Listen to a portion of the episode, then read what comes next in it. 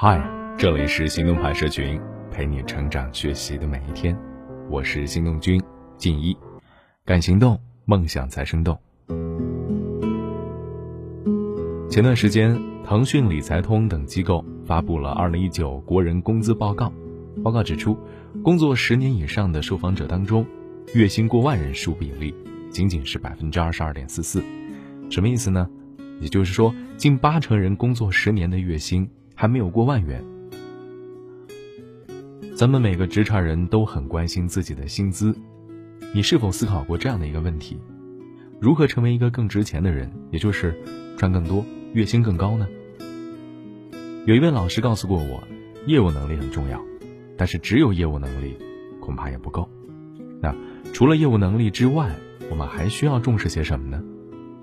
今天的文章来自插座学院，作者是春天。看有没有给你多一些启发。前几天，一个写作社群里面的大学生加我的微信，向我提问，洋洋洒洒写了很多，大概的意思是说啊，自己呢是做新媒体编辑，已经半年了，但是一直在打杂，做一些琐碎的、重复的小事儿，再加上频繁的加班，感觉没有前途，也没有成长，想让我给他一点建议。他提的问题其实并不是他的个例啊，很多刚入职场的年轻人都会遇到。甚至有些工作了几年，但是没有找到方向和定位的职场老人也会遇到。同样，作为一个新媒体编辑，我能想到的这个岗位要做的小事，无非是编辑排版、开白名单、回复留言等等等等，这些看起来不需要花费特别多脑力，但是又很琐碎重复的事儿。我让这位提问的小姑娘讲讲她理解的小事儿是什么，答案和我想的一样，于是。我进一步问他：“那，你说自己这半年里一直在做这些小事，那有没有从中发现一些规律啊？”他回答我说：“什么规律啊？这些事儿基本上都不用怎么动脑子，换谁都能做，根本没有一点意义。感觉我这半年都是在浪费时间。”我听了他的回答以后，把当年我领导送给我的话分享给他。这句话是这样的。工作无大事，关键是要用心。这句话太虚了，所以他也不理解，问我什么叫用心。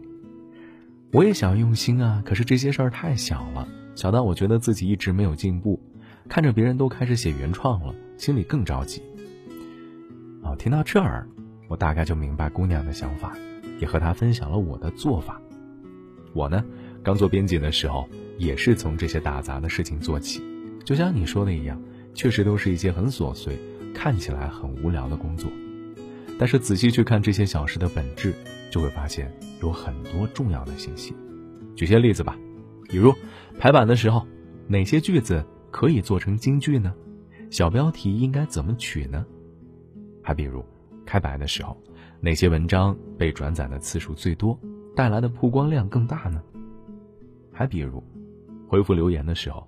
哪些选题更能够引起用户的互动，更受用户的欢迎呢？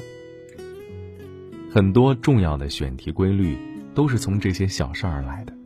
正是对这些细节的留意，才让我的选题能力得到了很大提升，进而慢慢的走出打杂的阶段，开始接触更加重要的选题工作。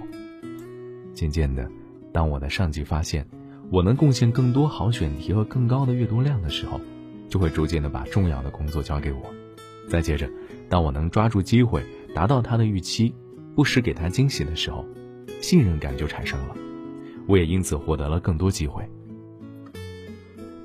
这些话呀，当我在屏幕这边说了这么多，说了这么久，屏幕那端却久久没有回复。过了许久，才收到了一句回复：“我好像理解你说的用心是什么意思了，谢谢你啊，我好好想想。”我把这事儿和朋友分享。朋友的话让我感慨颇多。有时候啊，毁掉一个人的不是那些琐碎重复的小事，而是他的眼高手低。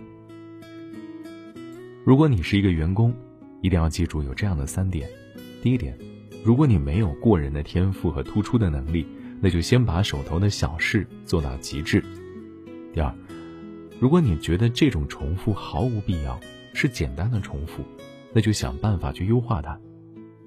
第三点，简单的小事重复做，重复的小事用心做，你就赢了。而今天分享的第二点是向上管理。有一次看到一位学长发了一条朋友圈，他说：“学会向上管理是我今年学到的最重要的一件事儿。”那是我第一次听到“向上管理”这个词儿，和很多人的第一反应一样，我也很困惑。我没有权利，我怎么可能去管理我的上级呢？于是给学长留言虚心请教。学长很耐心的给我打了一长串的文字，外加了几条语音给我解释。说一个人的管理对象其实只有一个人，这个人就是你的直接上司，因为管理者需要资源，而资源的分配权利在你的上司手上，因此，当你想获得更多资源的时候，就需要对你的上司进行管理。我总结了两条大多数人会遇到的共性问题，第一个是，我以为我不说，领导也应该知道，不知道你有没有过这样的经历？就是你很想参与一个项目，或者很想争取一个机会，以为领导能够知道你的想法，于是满怀信心的等着领导把这个机会给你，结果眼睁睁的看着大好机会从眼前溜走了，于是你很自责也很难过，认为自己不被重视，怀才不遇，认为领导和公司不会识人。其实说白了，很多时候只是我们自己想太多了，领导很忙，在一堆事情面前。他不一定有时间去顾全每一个人的想法，你需要学会为自己争取资源。第二个问题是，领导不配合我，是不是对我有什么意见？其实向上管理不是指望上级对你有求必应，而是学会合理调动上级的资源。总之，如果你以积极的心态去配合你的直属上司，学习他的优点。通过完成个人目标来帮助他实现组织目标，那么恭喜你，你必将获得他的信任，并且得到重用。还有一点就是控制情绪的能力，坏情绪是沟通的第一杀手，暴力沟通只会让结果更坏。有一次我等公交的时候看手机，差点错过，追着公交车跑了几米后被司机发现，上车后刚想道谢，却被司机的一阵咆哮给吓到了。那天正好我心情也不好，当时也没忍住怼了他一句：“年轻人怎么了？谁说我一定是在玩手机？”没想到司机还来劲了，开始骂骂咧咧。结果，以前十五分钟的车程，我能倍速听完一本书，而那天一路上什么也没听进去，还沾染了一身的坏情绪。事后和朋友聊天说到这件事儿，朋友的一句话点醒了我：一个善于控制情绪的人背后是高情商和大格局。是遇到烂人不计较，遇到破事儿不纠缠。比起你的时间和注意力，保护好自己的情绪同样重要。就像稻盛和夫所说的一样，成功不要无谓的情绪。让我们都做情绪管理的高手吧。反正今天这三件事儿啊，不论你起点如何，都要注意，做好小事，向上管理，控制情绪。从某种程度上来讲。做到这三点，你的业务能力一定不会太差的。好了，今天的文章就先到这儿了。你还可以关注微信公众号“行动派大学”，还有更多干货等着你。相识三千天，我没名无姓，庆幸也与你逛过那一段旅程。曾是日夜期待你施舍一点同情，我对你是固执，做梦或太热情。在世上是你始终不肯退后，遗忘我感激你心意，但情人比知己分开更易，怕我爱上你坏了事。完了吧。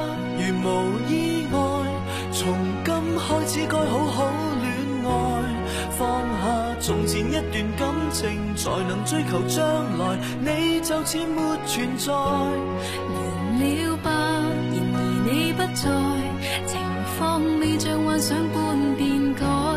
告别从前总是不易，原来假如只得我在，我竟未能力寻下一位挚爱。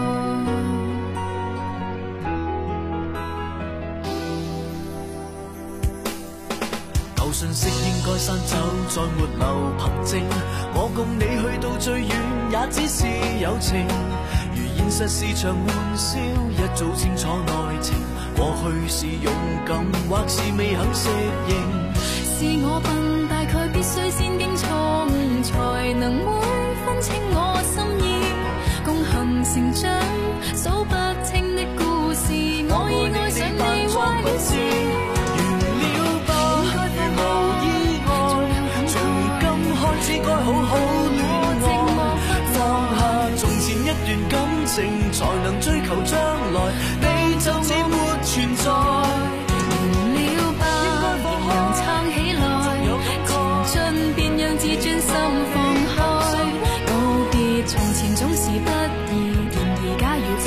我在，你可愿望逗留在这爱海？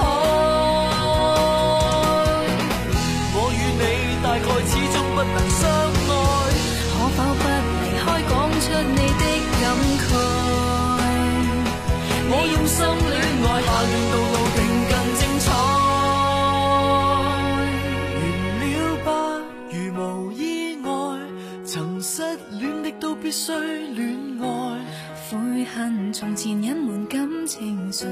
常常猜疑將來。你就似沒存在，完了吧，仍能撐起來，前進便讓自尊心放開。